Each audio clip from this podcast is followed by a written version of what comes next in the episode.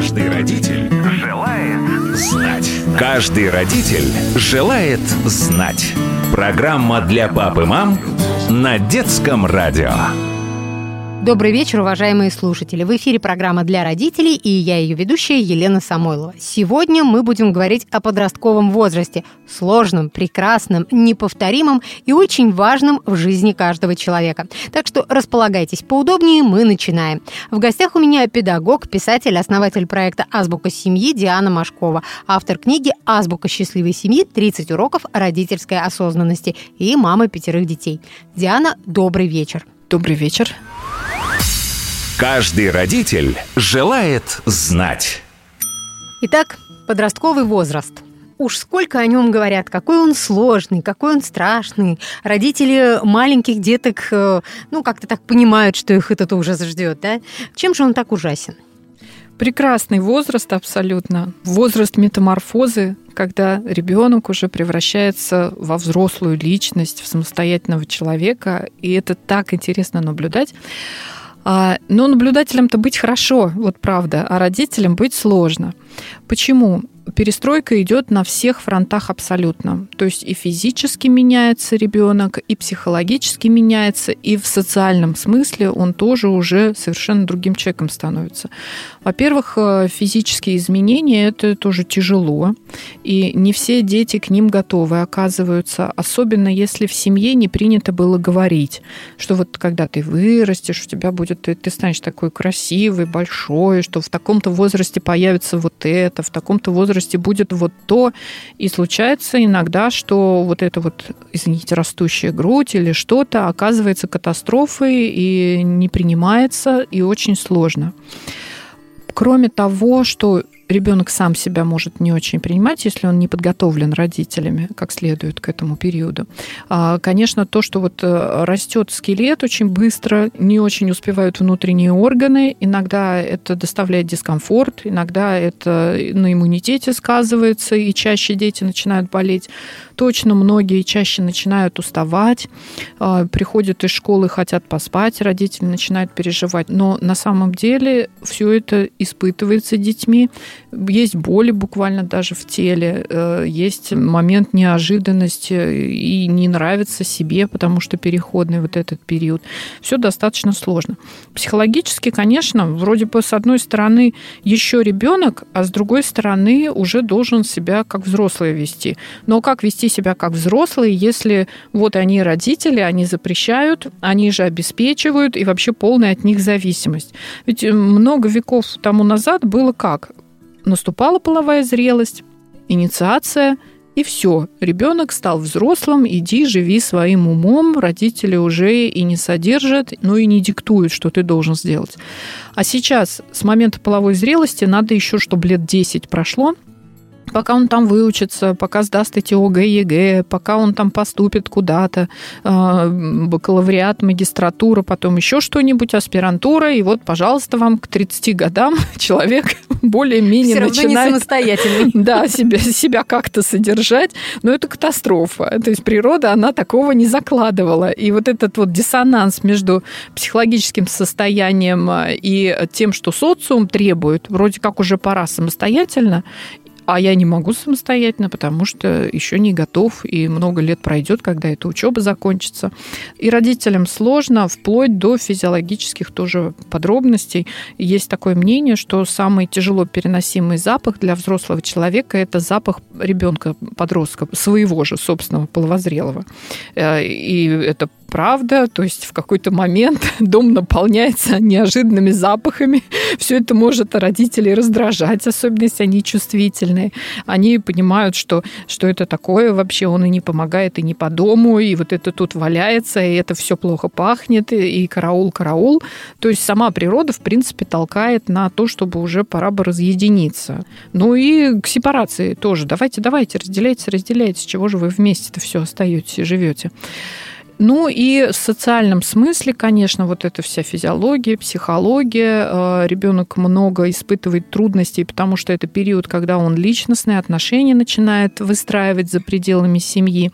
Это время, когда очень важна вот первая любовь, первые отношения, вот это вот интимное общение начинается. И, конечно, это очень тяжело, особенно если Родители в свое время не поговорили, тема отношений была такая достаточно закрытая в семье. Хотя на сегодняшний день много ну, подспорья в виде книг, фильмов. Есть, кстати, вот классный мультфильм а, «Как девочки взрослеют».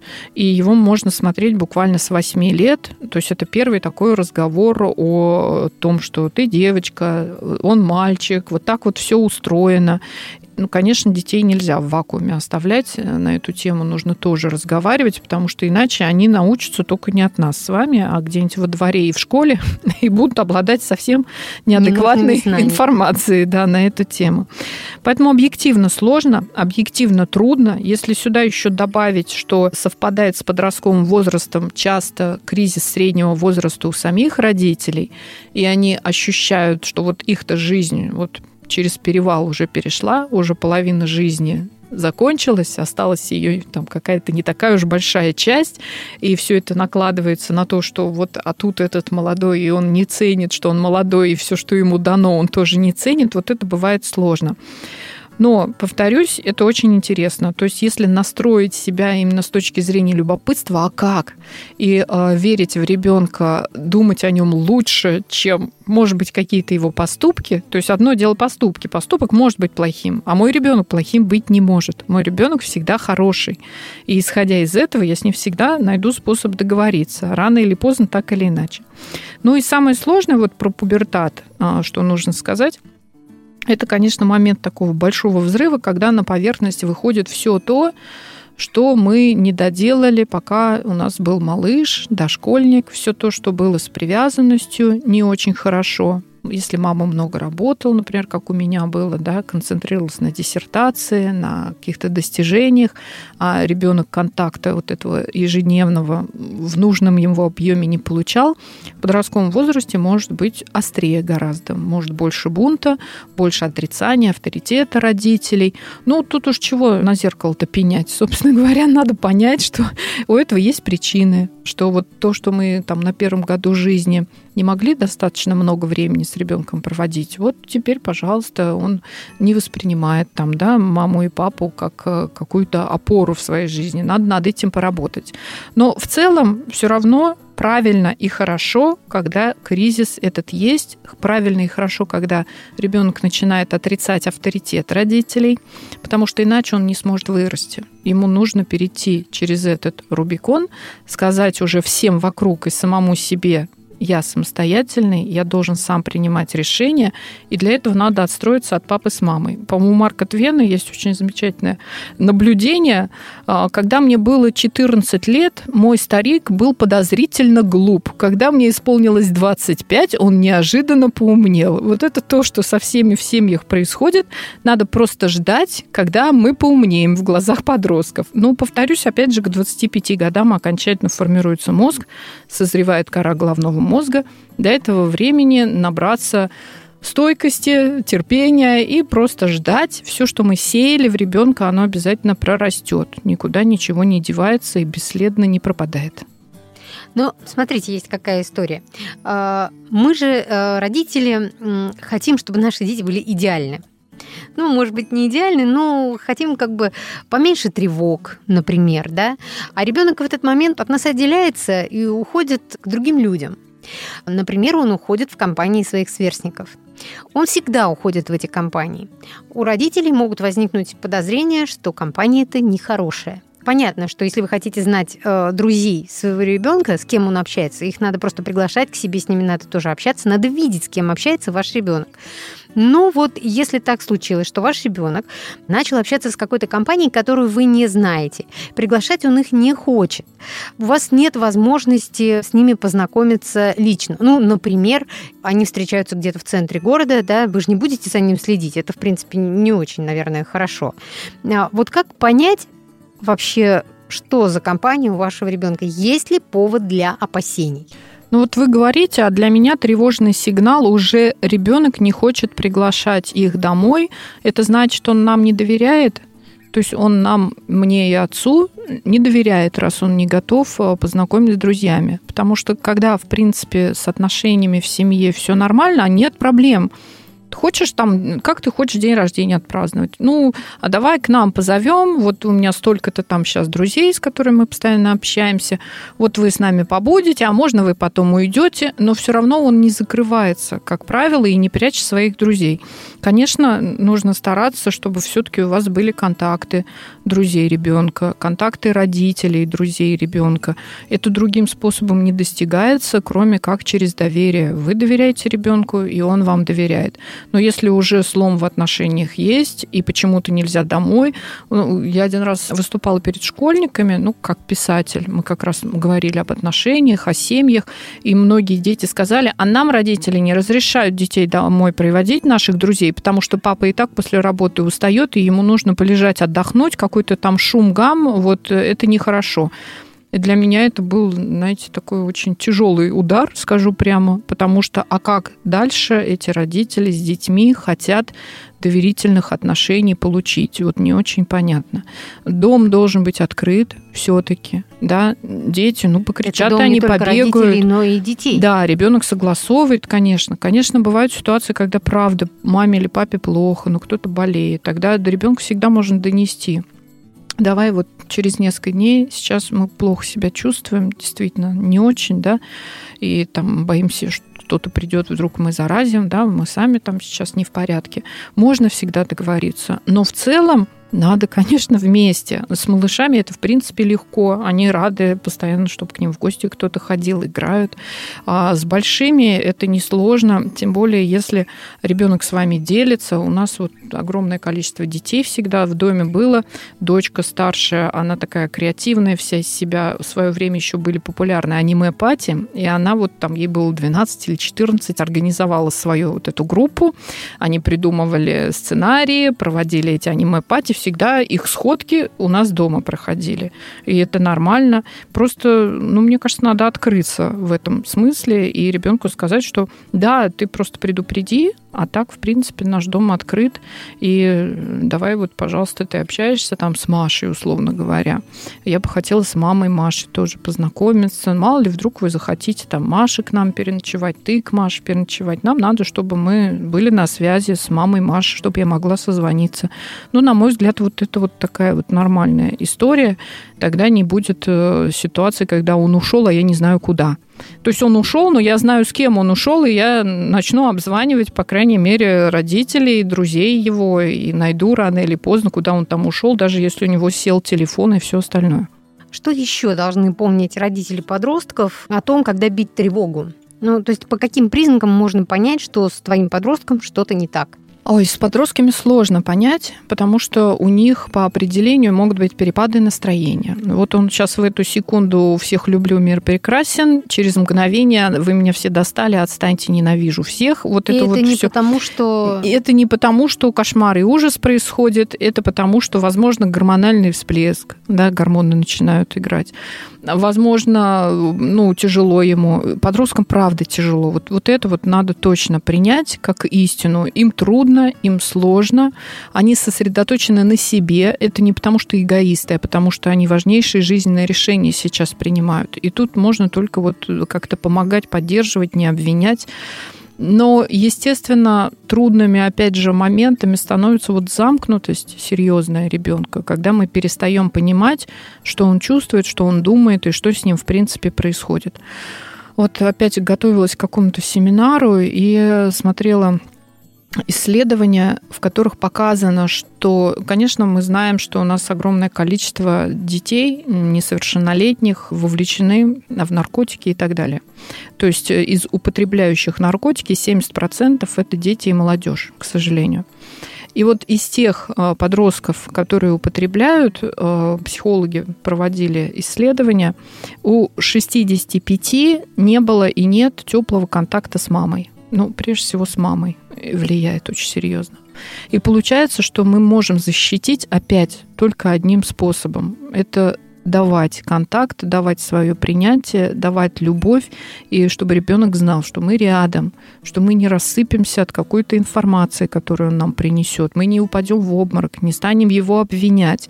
Все в жизни бывает, все случается. Главное, вот в нужный момент, чтобы наш ребенок получил поддержку.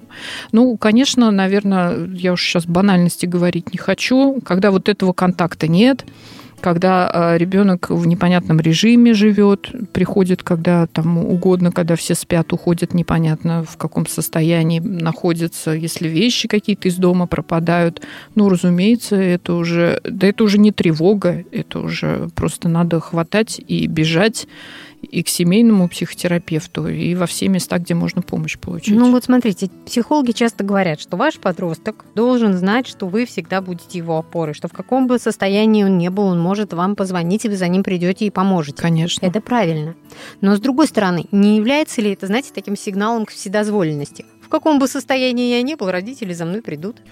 Э, нет, не является. Но если, опять же, вы открыты с ребенком, откровенно с ним о жизни говорите, но у нас так вот в семье, например, сложилось, что мы многие тяжелые ситуации с наркоманией там и так далее, ну, мы знаем просто о них.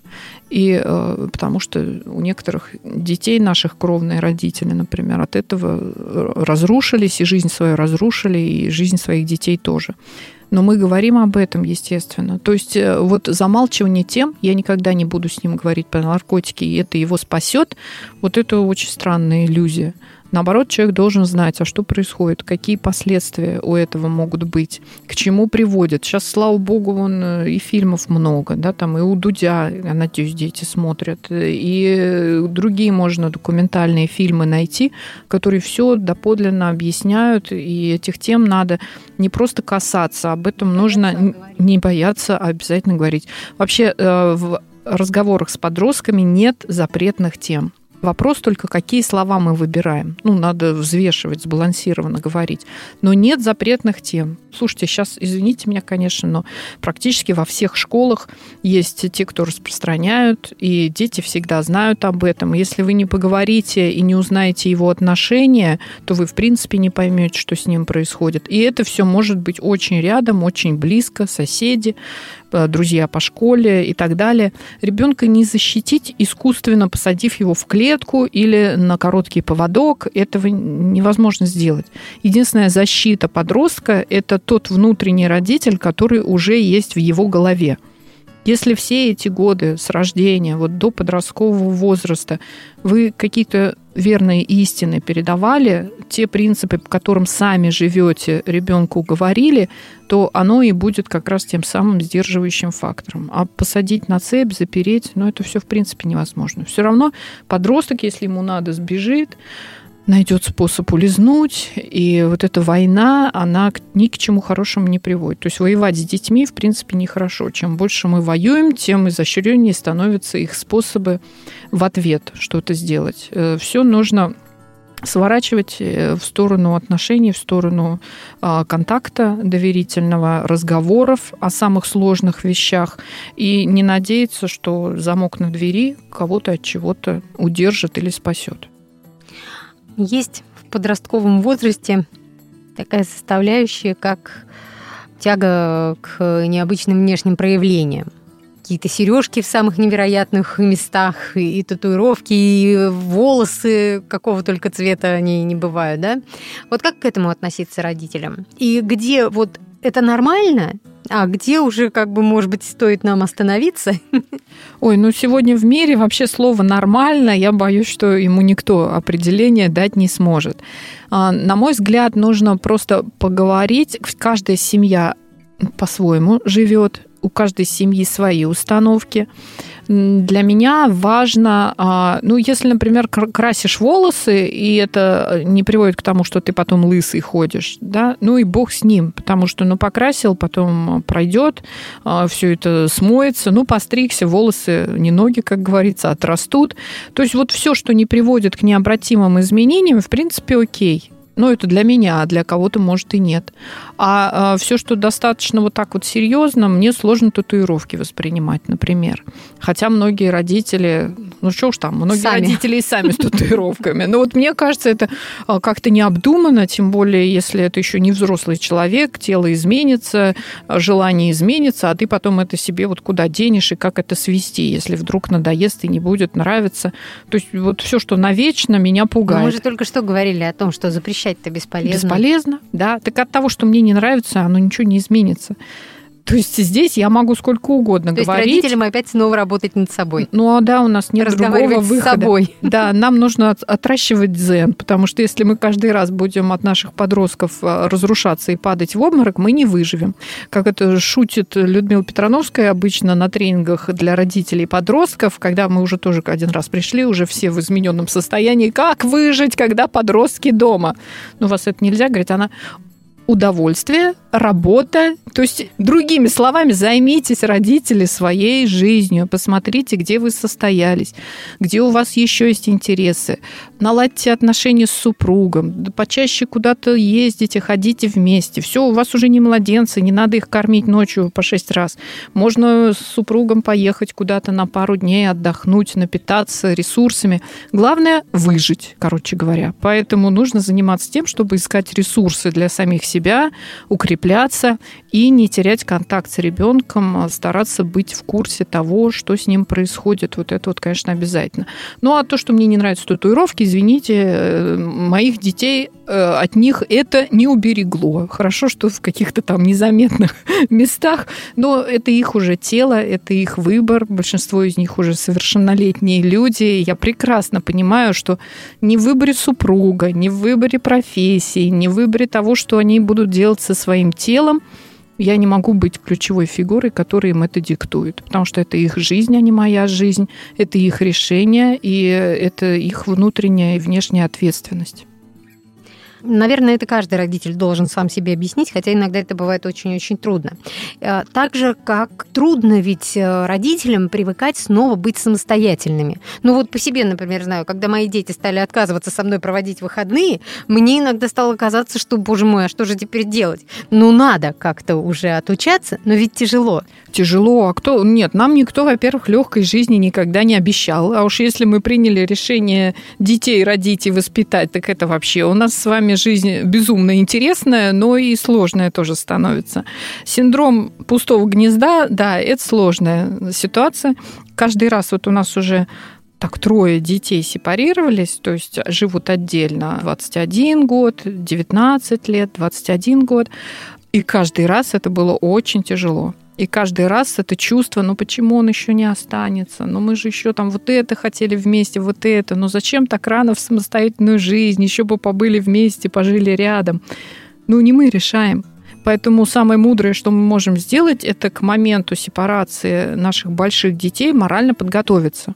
Очень важно, чтобы родители были готовы и понимали, что они родили детей не для того, чтобы те были рядом, какие-то желания исполняли и всю жизнь оставались вот тут вот под боком. Потому что тогда мы просто сломаем жизнь детям, лишим их э, собственной судьбы, и очень часто, к сожалению, это происходит когда ставят детей в такие условия, что дети не могут сепарироваться, не могут отделиться от семьи и остаются при маме, при папе, при маме, которая болеет, например, при папе, который с зависимостью, им же помощь нужна, им же нужна.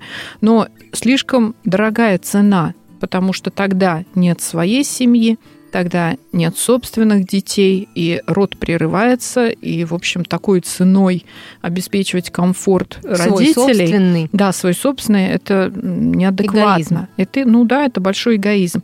А, долг в этом случае, в случае семьи, отдается всегда вперед. Мы для своих детей, а наши дети для наших внуков.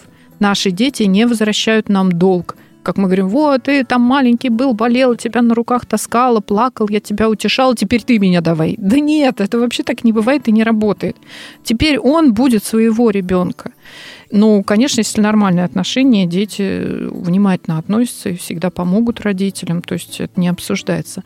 Но вот трудность сепарации говорит о том, что нам с вами нужно заранее подготовиться. Каждый родитель желает знать. Друзья, время нашей программы, к сожалению, подходит к концу. Напомню, что всю неделю нашим собеседником была педагог, основатель проекта «Азбука семьи» Диана Машкова, автор книги «Азбука счастливой семьи. 30 уроков родительской осознанности» и мама пятерых детей. Мы встретимся теперь уже после выходных. На сегодня я, Елена Самойлова, прощаюсь. Если у вас есть вопросы, касающиеся воспитания и здоровья детей, оставляйте их на страничке нашей программы на сайте дети.фм. Эм. Кстати, там же вы можете еще раз переслушать все выпуски нашей программы, которые уже были в эфире. Друзья, всем хорошего вечера и отличных выходных. Каждый родитель желает знать. Программа для пап и мам на детском радио.